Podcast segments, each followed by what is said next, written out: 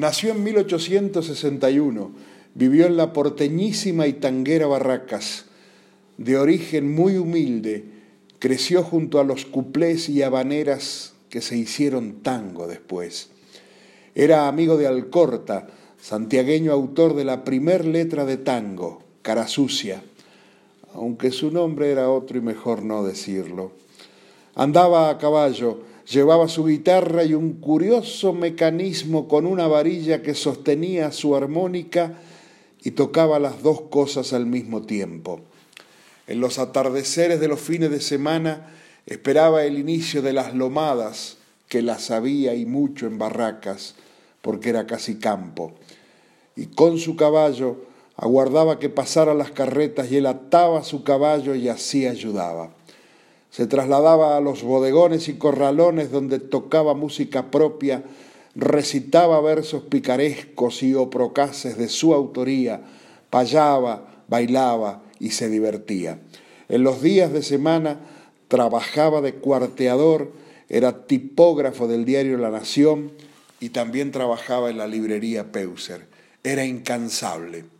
En 1903 había compuesto el tango El Choclo, y la manera de imponerlo en Buenos Aires cuando todavía los locales elegantes o céntricos de la ciudad estaba prohibida la interpretación de tangos fue presentarlo pícaramente como danza criolla junto a su amigo José Luis Roncayo, que era director de una orquesta de música clásica en el restaurante americano.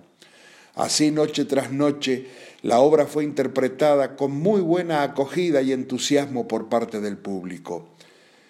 ¿Qué quiere decir el choclo? Para la hermana de nuestro personaje se refería a un guapo que tenía ese color de cabello. Para otros se refería a la similitud del miembro masculino con el alimento. Para contemporáneos de nuestro personaje era el homenaje a la fonda del pinchazo, que tenía una olla gigante en el medio del local y por una módica suma entregaban un tenedor gigante, se arrimaba a la olla y arponeaba a ver qué sacaba, y el choclo era el premio mayor. La firma Gati Chávez, que esponsoreaba a Lola Mambrives, le paga a este humilde porteño un viaje a París para que enseñara tango y profundizara sus conocimientos de música en 1907 se presentó en diversos locales de la loca París y la melodía que más gustaba era la del choclo. Tanto fue el éxito que amigos franceses y argentinos apuraron el trámite para que se inscriba en la Sociedad de Autores y Compositores de Francia. Siempre humilde, cuando enviaron sus primeros e importantes derechos de autor, ya había muerto en 1919.